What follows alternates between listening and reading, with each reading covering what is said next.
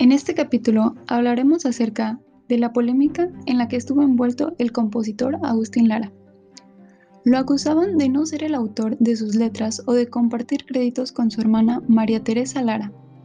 Agustín Lara, reconocido compositor de la música popular mexicana, siempre ha estado en medio de la polémica por sus letras y el origen de estas. Desde sus primeras creaciones fue acusado de robarlas, pero él siempre lo negó. Sin embargo, uno de los escándalos más recurrentes es que su hermana María Teresa es quien escribió Veracruz, ya que la partitura está firmada por ella, al igual que otras 30 canciones, pero expertos aseguran que el Flaco Doro es el autor intelectual de cada uno de esos éxitos.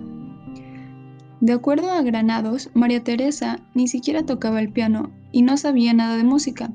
Además, la relación con su hermano era lejana, por lo que no tenían conocimiento de los acuerdos del compositor y quien cobraba las regalías siempre fue Agustín. María Teresa vivía en la Sierra de Pueblo, y no tenía una gran relación con Agustín. Es una polémica que siempre ha existido. Pero en realidad el mismo compositor proporcionó todo, agregó Granados. El músico Rodrigo de la Cadena, quien posee partituras originales de Lara, recordó que el músico hacía esto.